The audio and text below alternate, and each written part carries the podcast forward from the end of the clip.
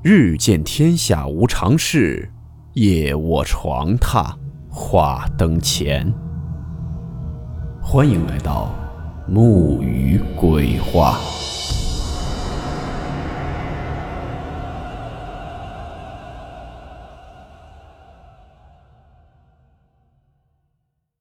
今天这个故事名字叫做《报恩的纸人》。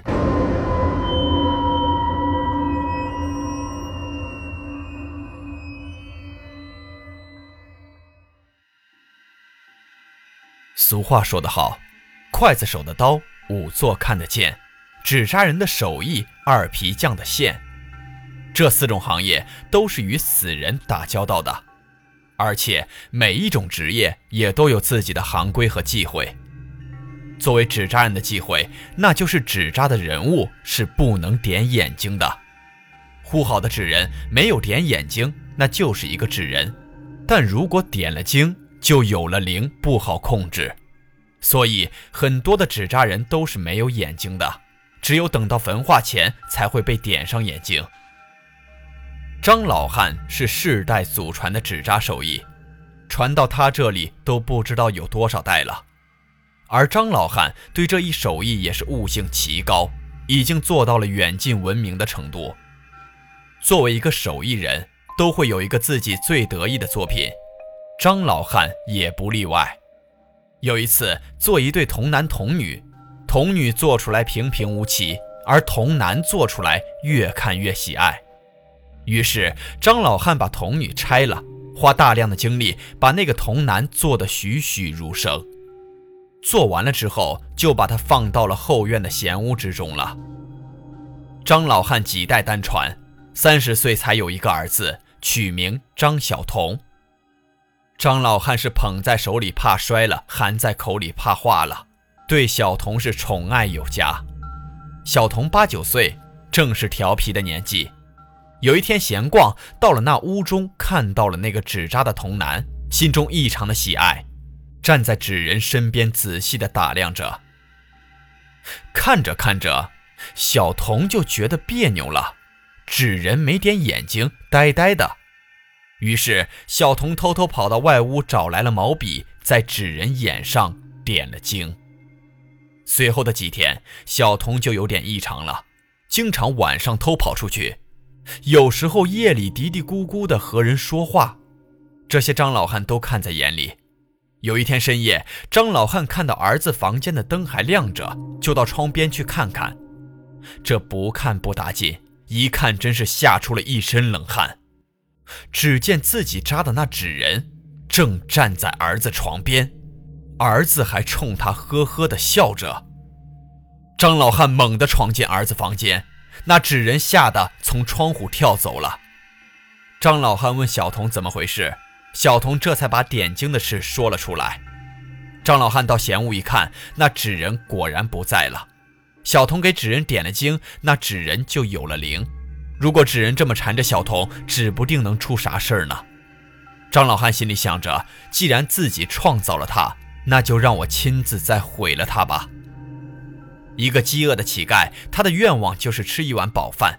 等他吃到了饱饭，就会想要华丽的衣服；有了华丽的衣服，就会想要宽大的房子。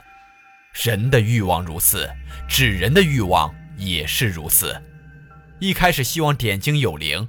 点了睛之后，就有点嫌弃自己的脆弱身板，想要一个不怕日晒雨淋的身躯。如果再有了身躯，就会去模仿人的一些习性，想要融入人群之中。世代祖传的手艺，张老汉自然也知道克制他的法子。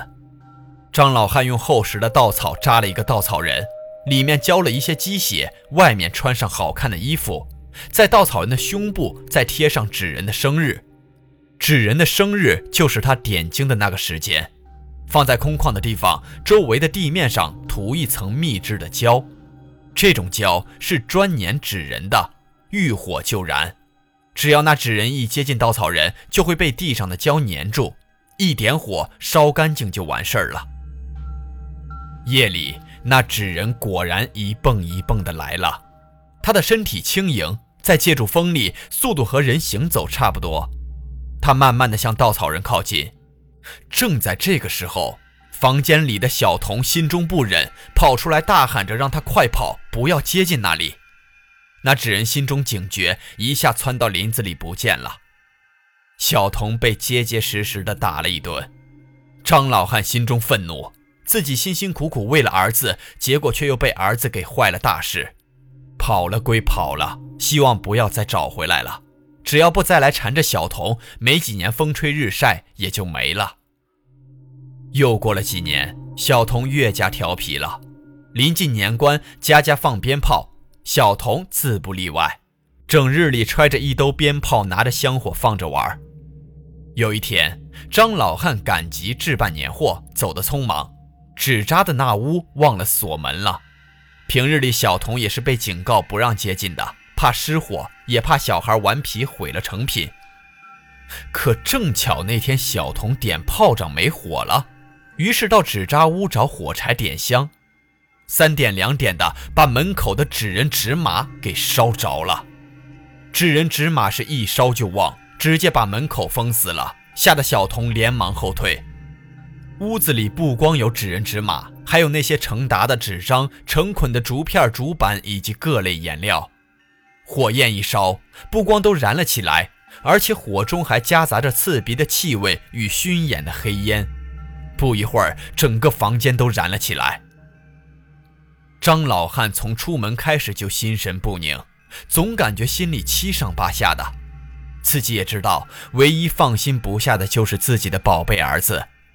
于是，张老汉赶着牛车回头，打算回去带着儿子一起来赶集。正往回走，就有一乡亲来报信了，说你家里着火了，也没看到小童。张老汉这下可慌了，撇下牛车，匆忙往家里跑。张老汉祈祷着，祈祷小童不在那个着火的房间里。这火一旦烧起来，不是几桶水就能浇灭的。乡亲们虽努力救火，但杯水车薪。张老汉是不顾一切的往火里冲，被几个乡亲拉住了，说小童不一定在里面，你进去了就出不来了，到时候小童谁来照顾啊？几个人正拉扯间，忽然间一道绿光从远处飞来，一下子就从窗户窜了进去。众人还没看清那是什么东西，那绿光又以极快的速度窜了出来，众人这才看清，那是一个纸人。这纸人出来，手里抱着已经昏迷的小童。这纸人艰难地在地上蹦着，双手为了要做出抱小童的动作，身上的粘纸已经撕裂，胳膊那里的藤条也已经扭曲到将要断裂的状态。一个纸人自然轻盈，加上一个孩子那就不行了。他的速度很慢，火焰在他的后背上燃烧开来，渐渐焚开了他身上的图纸，露出了里面的藤条。他坚持着，一步一步坚持着，走到一棵树下，将小童放下后，他想要去旁边的河里将身上的火弄灭，可惜火焰席卷了他的全身，烧断了捆绑藤条的丝线，他就这样扑倒在了河边，渐渐消失在火焰里，再也起不来了。小童得救了，醒来后说做了一个梦，梦到了那个几年前的纸人。张老汉摇了摇头，没有说话。从此，张老汉也不再做纸扎这一行业了，改种地为生了。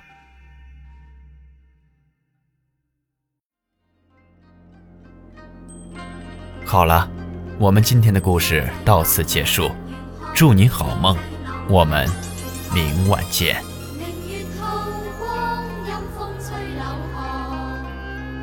谁人